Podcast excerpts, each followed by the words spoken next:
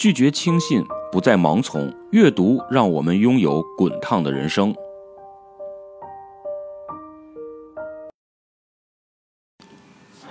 这几年啊，女权成了一个特别重要的社会议题。我周围有些朋友对女权呀也有一些不同的看法，比如他们说呀，现在女性的社会地位啊其实已经挺高的了，是吧？山东女性啊也能上桌吃饭喝酒了，比男的还能喝。呃，我就认识一个山东大姐啊，极其能喝酒啊。我们喝酒都用那小杯子啊，她直接用分酒器。江湖人称令狐冲啊，拎着壶往上冲。当然，这也是一种刻板印象啊，不是所有山东人都能喝酒。其实啊，我们要看到一个问题，就是女权的本质是希望实现男女之间制度观念的平等。我们当然要承认男女之间的差异，在此基础上去探讨平等这个话题。另外一方面啊，女权其实针对的是父权和男权。我们也该意识到，其实男权和父权对我们这些男性啊，也是有戕害的。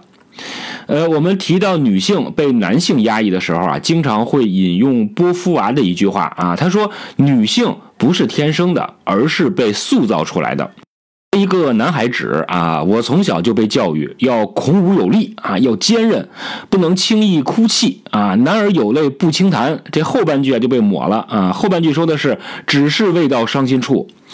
我上学的时候啊，男生都喜欢这个，比如踢篮球、打足球啊，不是说反了是吧？喜欢打篮球、踢足球，我就不喜欢这些运动，我特别娇弱啊，我喜欢看书啊，就比较安静的爱好。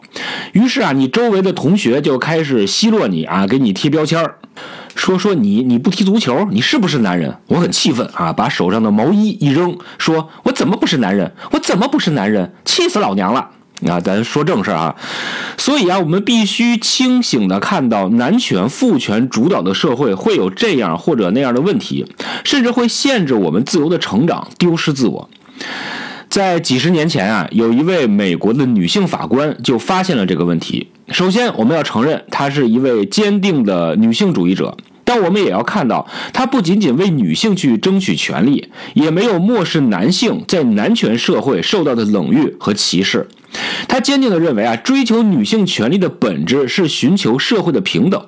那这种平等啊，不仅仅属于女性，也属于男性。这位法官呀，叫金斯伯格。呃，金斯伯格呀，曾经经手过这样一个案例啊，我们来这个简单的分享一下。当时啊，这个金斯伯格呀，还不是法官，他是一位法律学者、大学老师啊，也是一位律师，一位积极的女权主义活动家。那什么案例呢？故事是这样的啊，七十年代的时候啊，美国佛罗里达州啊有一个哥们儿叫卡恩，卡恩的妻子啊去世了，然后啊，卡恩发现啊，他生活的佛罗里达州啊有一条法令，是一八八五年制定的，这条法令规定。寡妇、盲人或者严重的残残障人士啊，残障人士可以享受最高五百美元的房产税的减免，但是呢，官夫不行。什么叫官夫啊？就是妻子去世的丈夫啊，就不能享受这个税收方面的减免。所以当时啊，卡恩所在的县的税务官啊，就拒绝给他减税。导致这哥们儿损失了十五美元，卡恩呢很气愤，他认为这是一种性别歧视，就是凭什么寡妇能享受这个税收减免，我们这些官夫不可以呢？这不是性别的不对等吗？然后这个案子啊就打到了佛罗里达州的最高法院，法院判决卡恩败诉。理由是两性之间，就是男女之间的收入有差异，这是众所周知的事儿。税收减免啊，是为了缩小这种差距，是对女性的尊重，所以税务官的决定没有问题。然后呢，卡恩和他的律师就继续上诉，一直把官司打到了联邦最高法院。当时啊，金斯伯格还是个律师，他看到了这个案例，非常敏感地意识到了问题所在。但是呢，他有一个担忧，就是法官能否区分良性歧视和家长式歧视的区别？什么意思呢？这良性歧视啊，其实就是以前对一个群体有过一些歧视的行为，那么社会呢就要给予一些补偿，对吧？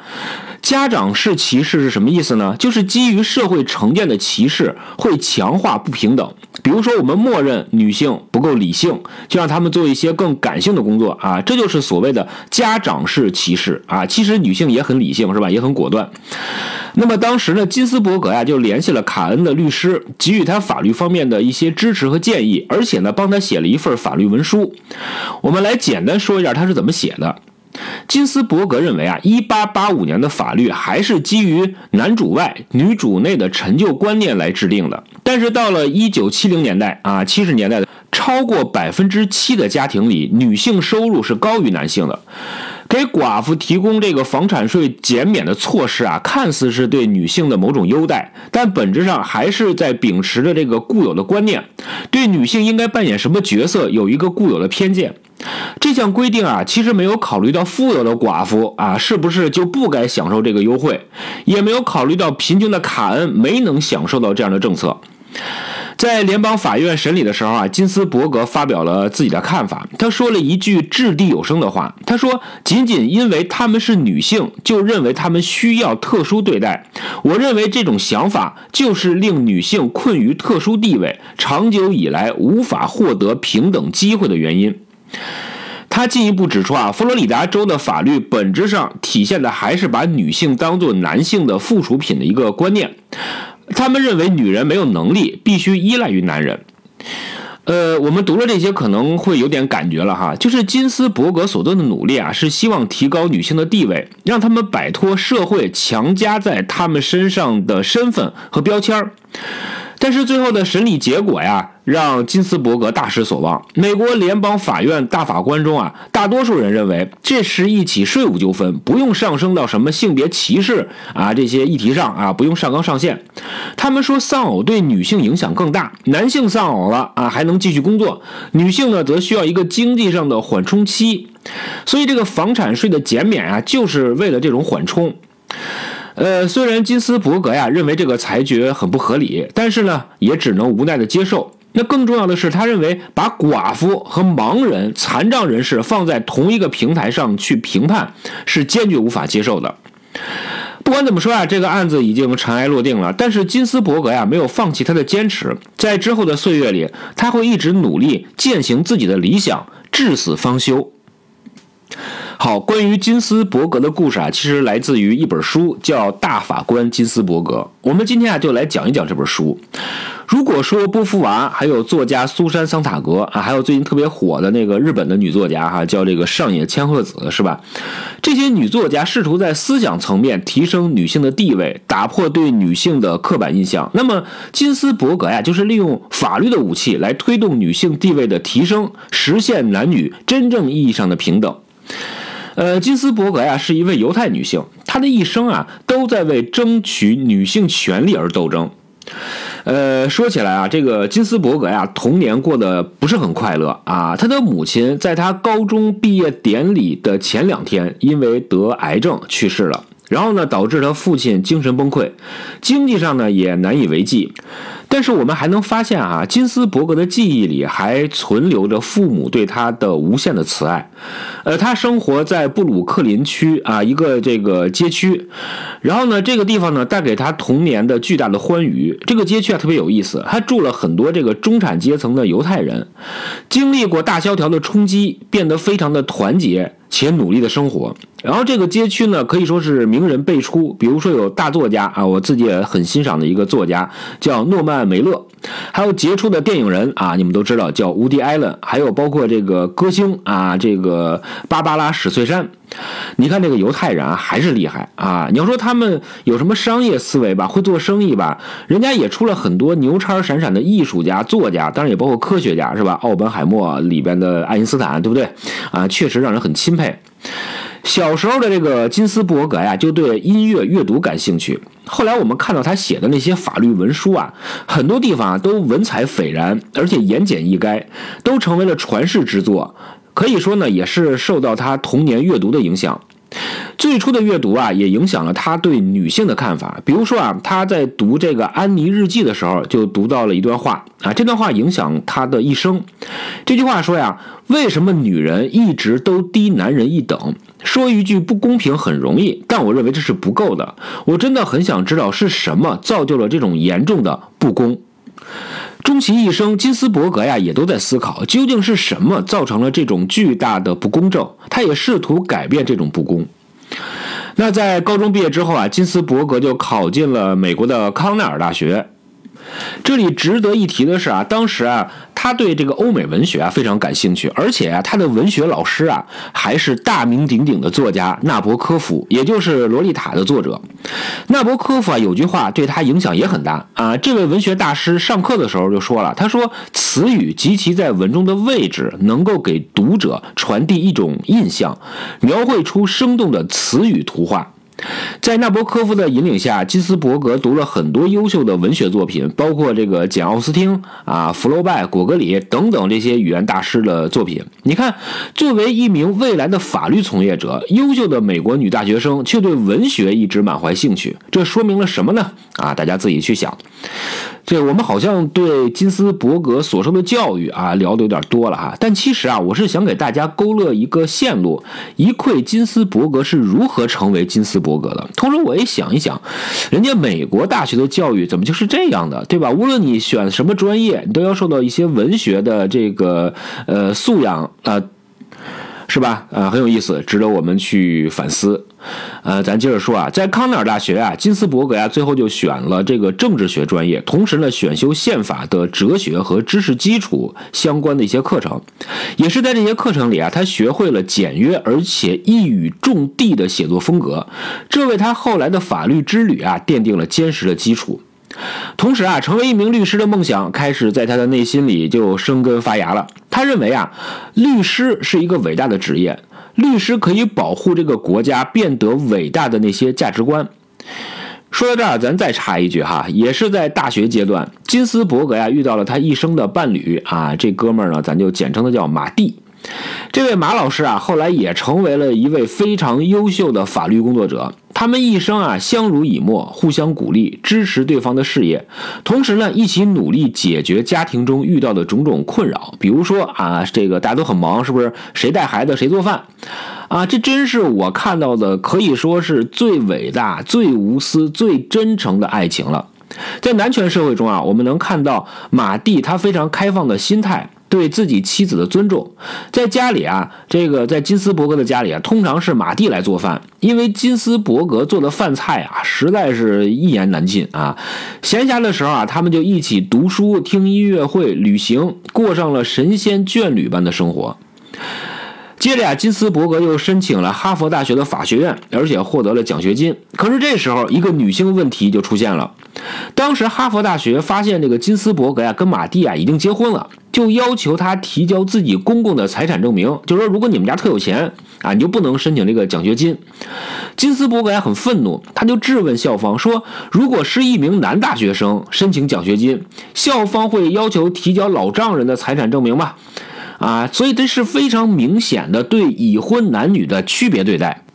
不过呀，当时这个女性议题还没有被广泛的关注啊，所以金斯伯格呀只能按照这个哈佛的要求啊就读。要知道，他是在一九五六年入学的，而哈佛大学法学院在一九五零年之前都拒绝招收女学生。呃，说起来啊，在哈佛的岁月啊，可能没给金斯伯格留下什么好的记忆。他发现啊，在这所享誉世界的高等学府里，性别歧视啊依然无处不在。比如说，哈佛大学存放一些典籍的图书馆是不允许女生使用的，所以他只能让男同学啊帮他去借书啊。他想化妆成男的啊，就被识破了，是不是？还比如说啊，有一所这个教学楼，楼里边没有女厕所。每次人有三级的时候啊，金斯伯格啊必须跑到对面的大楼里去解决啊，好几次差点走到半路上就那啥，是不是？所以啊，这些事情都在持续的刺激着金斯伯格，让他思考法律的意义究竟是什么。再后来啊，他又进了这个哥伦比亚大学学习法律啊，依然取得了非常优异的成绩。在他的毕业典礼上，他四岁的女儿啊，那时候他女儿已经四岁了，四岁的女儿啊，看着母亲领取毕业证书，骄傲地说：“那是我妈妈。”而对于金斯伯格来说啊，对事业的追求、对法律正义的笃信和对家庭的钟爱啊是一样的，不分伯仲。结果大学毕业之后啊，金斯伯格又发现，这女性啊想在美国社会找份工作呀，真不容易。因为性别再加上这个金斯伯格是犹太人，这双重叠加导致他想进律师事务所难上加难。咱都看过这个美国那种庭审的电影或者电视剧哈，律师都口若悬河，侃侃而谈啊，言辞犀利。可是金斯伯格这人啊，他看起来身材娇小，不是特别能说会道，这个形象啊，也跟也很难跟律师联系起来。可见这个刻板印象啊，害人不浅。其实啊，金斯伯格呀，只是不爱说废话。在后来的法律生涯中啊，我们能发现他的辩词写的言简意赅，而且一下子啊就能插入你的肺管子，是吧？打动你。虽然他看似羞涩，但是遇到原则问题，他从来不妥协退让。即使面对首席大法官的裁决，他也从不屈就。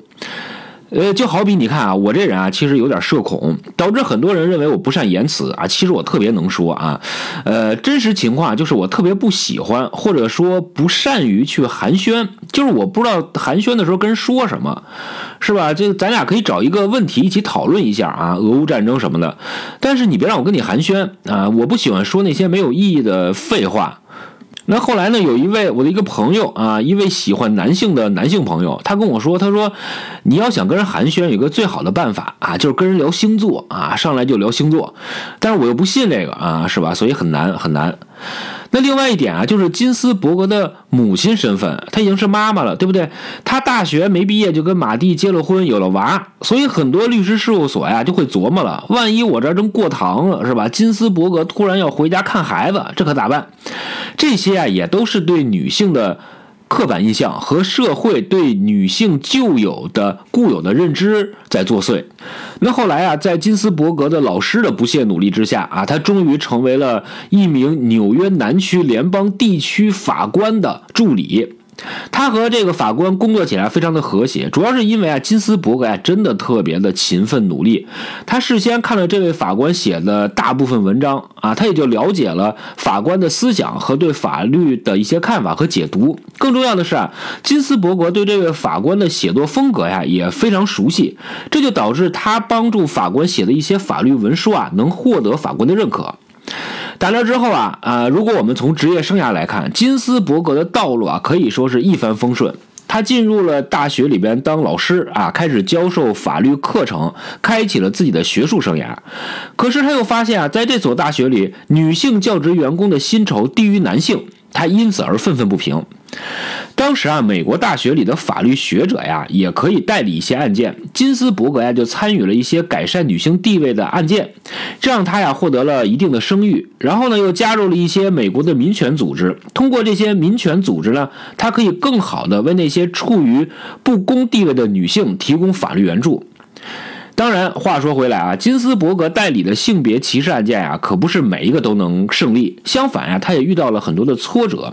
特别是在七十年代的时候，美国保守力量日渐高涨，他们对性别歧视或者包括这种少数族裔的歧视案件，不愿意进行必要的这个司法审查，这些都让金斯伯格陷入了沉思。他意识到，如果想改变这种状况，或者至少能推动一下变革，他有必要穿上大法官的法官袍。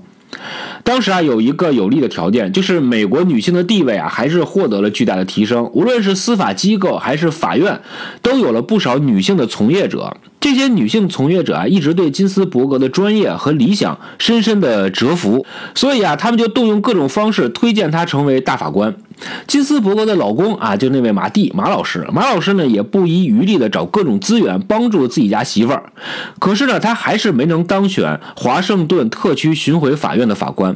又过了一段时间啊，这个来到了一九七九年的十一月，机会来了。第二巡回法院有一位法官啊，打了一场网球，打完之后就去世了，是吧？我说到这儿心里一震啊，因为这个打网球也是我为数不多的运动项目之一。那那时候啊，无论是业内还是媒体啊，都呼吁让金斯伯格担任这个继任的法官。可是巡回法院的法官任命啊，要经过总统的认可，而当时的总统呢是卡特。卡特呀，虽然表面上支持女性议题，但是他的态度啊又很模糊。他反对为堕胎提供这个相关的资金，还解雇了这个美国全国妇女顾问委员会的主席，因为这位主席啊反对卡特制定的预算。同时啊，外界也对金斯伯格的提名啊有很多的微词，比如说保守派说她是一个好战的女权分子等等等等。总之折腾来折腾去，一直到第二年的四月，总统啊才签署了提名，然后又到了这一年的六月，经过了听证会啊，听证会你们都知道是吧？这个就跟奥本海默里边那个场景差不多啊，对你各种的问询刁难。那总之，最后美国参议院司法委员会以八比一的票数赞成金斯伯格担任大法官。一九九三年的初夏呀，金斯伯格又一次迎来了自己职业生涯的巅峰时刻。那当时啊，美国总统克林顿和金斯伯格一起走上了白宫玫瑰园的演讲台。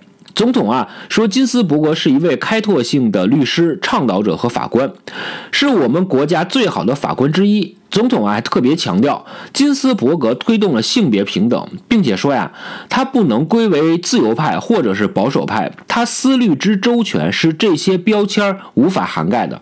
由此啊，金斯伯格成为了美国联邦最高法院第一百零七位大法官。这个过程啊，其实也非常的复杂跌宕，是吧？时间原因，咱们就不详细展开了。各位感兴趣的话，一定要读一读这本《大法官金斯伯格》。在这儿呢，咱们讲两个案例，来看一看金斯伯格是如何捍卫女性权利的。呃，话说在九十年代末期哈，美国反堕胎的势力啊开始强大起来啊，反对堕胎。当时啊，有一个反堕胎组织从堕过胎的女性那儿收集了这个一千多份宣誓书，证明他们在堕胎之后啊有过后悔、内疚，甚至是自我伤害的经历。还有一些反堕胎活动家呀，更是直接指出堕胎就是在杀害婴儿啊，是蓄意谋杀、杀婴，对吧？二零零三年的时候，美国颁布了禁止。部分分娩堕胎法，这个法令的大意呢，就是胎儿的整个头部啊，或者这个肚脐以上的躯干部分露出母体之外，手术的人啊，手术人明知手术会杀死部分分娩的活体胎儿，那么医生就会面临最高两年的监禁。重要的是啊，如果产妇身体有健康问题，也要遵从这个法律。于是啊，一些医生就提起了诉讼，希望阻止法律生效。医生指出啊，因为不允许堕胎，一些产妇啊只能自己去堕胎，自己想办法堕胎，这就给他们造成了更大的伤害，甚至有生命的危险。医生在下级法院获胜，然后呢，这个美国司法部长就向最高法院提起了上诉。这联邦法院啊，其实这个思路也总是在变。那八十年代的时候，联邦法院比较保守，他们若认为啊，堕胎的前提啊不是知情，而是劝孕妇不要去堕胎。那之后的十年，法院又认为应该尊重女性的自主权。但是到了两千年之后，大法官们将焦点放在了堕胎对女性的心理影响上，所以保守势力又开始席卷联邦最高法院。我们说回禁止部分分娩堕胎法的诉讼，最后啊，联邦最高法院以五比四裁定这项法律是有效的。金斯伯格呀非常失望，他公开在法庭上宣读了自己的反对意见。他还说了一句话，他说：“我们的职责就是我们最高法院的职责是界定所有人的自由，而不是把我们自己的道德准则强加于人。”在联邦最高法院看来，正确的解决方法不是要求医生准确而充分地告知女性不同手术的性质及其风险，而是剥夺女性做出自主选择的权利，不惜为此牺牲她们的安全。总之啊，金斯伯格当众表示，联邦最高法院的裁定是无理的、不公正的。说到这儿啊，各位有什么想法吗？就是你看这美国联邦最高法院哈，九位大法官，其中一位是首席。按理说啊，首席是领导啊，咱听领导的不就完了吗？可事实上并非如此。即使是这个少数派，也可以公开提出自己的意见和看法，对裁决做出质疑，甚至可以像金斯伯格那样据理力争。哪怕裁决不是按照自己的意愿来写的，我也要说清楚我的看法。除此以外啊，在很多裁决的过程中啊，金斯伯格都勇敢地提出了自己的反对意见，包括职场歧视、性骚扰等等案件。好，对于金斯伯格来说啊，这可能是一个失败的案件。我们再来说个成功的啊，振奋一下，洗刷一下我们沮丧的心情。这个案件啊，是关于女同性恋的。很长时间以来啊，美国对于同性恋婚姻啊持这个保守的态度。一些人坚信啊，一男一女的结合才是合法的婚姻，才是正常的婚姻。而金斯伯格一直认为啊，同性伴侣完全有能力实现婚姻的目的。那到了八九十年代啊，美国一些同性恋者就开始收养小孩抚养。数据显示啊，这个同性家庭养育的小孩啊也非常的出色。但是反对派啊依然势力强大。一九九六年，美国通过了《捍卫婚姻法》。这个《捍卫婚姻法》规定啊，婚姻只能是一男一女的结合。那当时的总统克林顿啊，其实是反对捍卫婚姻法的，但是呢，他没能改变事实。同一年呀，还有一位未来的总统表示自己支持同性恋婚姻。这位未来的总统啊，就是奥巴马。与此同时啊，很多社会组织都要求婚姻平等。而在奥巴马即将连任的时候，有两起案子进入了最高法院的审理程序当中，人们对这两个案子啊也非常的关注。好，我们就讲其中的一个。这个案件呀，成为了金斯伯格推动实现同性婚姻的一种途径。事情是这样的啊，这个有一对女同性恋者啊，这个为了方便记忆啊，我们就一个管她叫大姐，一个叫二姐吧。这两位姐姐啊，在一九九三年按照纽约的法律获得了这个家庭伴侣的关系。那两千零七年的时候呢，他们在多伦多啊，这加拿大的多伦多就登记结婚了。后来啊，这个大姐呀就因病去世。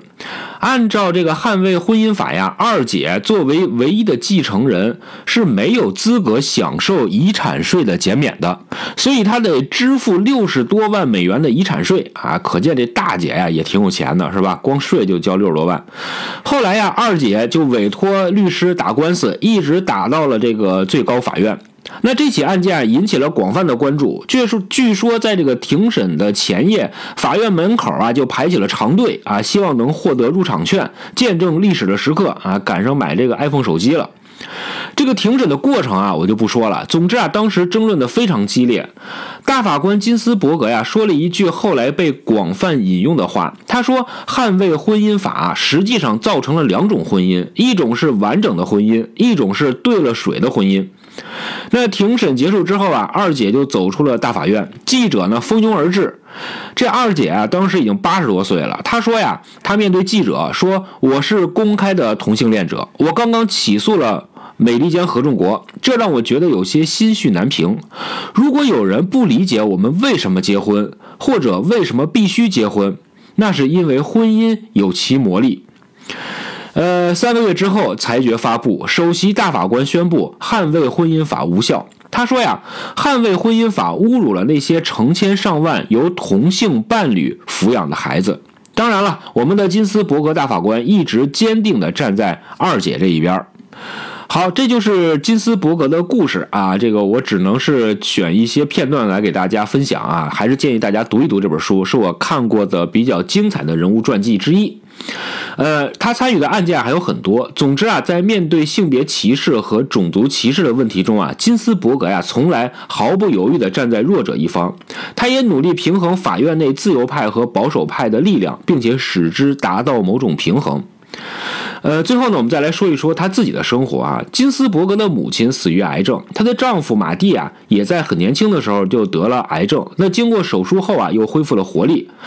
呃，后来成为了一名非常优秀的税务和并购方面的律师，取得了卓越的成就。那金斯伯格的女儿呢，也是一位法律从业者。他的儿子呢，则创办了一家音乐公司，还获得过这个格莱美奖。后来啊，马蒂还是因为癌症去世了啊，那时候他大概六十多岁。此后啊，金斯伯格发现自己也得了癌症，而且还不是一种啊，他得了包括结肠癌、胰腺癌和肺癌。但是呢，金斯伯格没有屈服。他坚持跟病魔做斗争，同时呢，以饱满的斗志投入到工作中去。他能做到什么呢？就是上午化疗啊，化疗，然后呢，下午呢，他就能准时出现在办公室。他在八十岁之后啊，还坚持健身啊，听音乐会，广泛的参与社会活动，成为人们尊重的一位大法官。虽然在法庭上，他可以和意见相左的法官们唇枪舌战，但是私下里啊，他们又是亲密无间的朋友。我特别感动的一个细节啊，就是大法官这个叫斯卡利亚，斯卡利亚在二零一六年的时候去世，金斯伯格呀陷入了巨大的悲痛之中。之前啊，他们的观点啊其实总是相左，谁都无法说服对方，但是他们又都能理解对方的立场，私下里啊也经常没事就辩论一番啊，跟奇葩说似的。他们甚至啊会交换自己的这个法律意见书。的草稿，然后互相审阅，提出自己的看法。所以你看，这个美国大法官也挺有意思的哈，他们经常会争执不休，但是私下里呢，又能可以做这个非常好的朋友。好，我们说回金斯伯格啊，在他八十多岁的时候啊，金斯伯格曾经提出了一个叫“让世界更好的”概念。他说自己一直会致力于推动公平公正，让世界变得更好。他认为斗争啊仍在继续。呃，二零二零年九月十八号，金斯伯格就去世了。当时呢，美国白宫降半旗致哀。最后啊，我想给大家读一段文字，是金斯伯格的丈夫马蒂写的一封信。当时马蒂啊深受癌症的困扰，他在临终之际啊给妻子写了这样的一封短信。他在信中写道：“他说，你是我一生中唯一爱过的人，就暂且不算父母、孩子和孙辈吧。”大约五十六年前，差不多从我们在康奈尔大学第一次碰面开始，我就欣赏你、爱慕你，看着你一步步走上法律界的巅峰，这是多么不一般的体验啊！我应该会在医院住到六月二十五日，也就是星期五。从现在起到那一天，我将认真思考我还拥有的健康和生命，要做出权衡：是该坚持下去，还是离开这个世界？因为生活质量的下降已让我感到难以承受了。我希望你能支持我的决定，但如果你不愿意，我也理解。我对你的爱不会因此减少一分一毫。那事实上，在六月二十七日，马蒂因为癌症转移的并发症在家中去世。这一天也是金斯伯格母亲去世后的六十年整。似乎这一切都是注定的。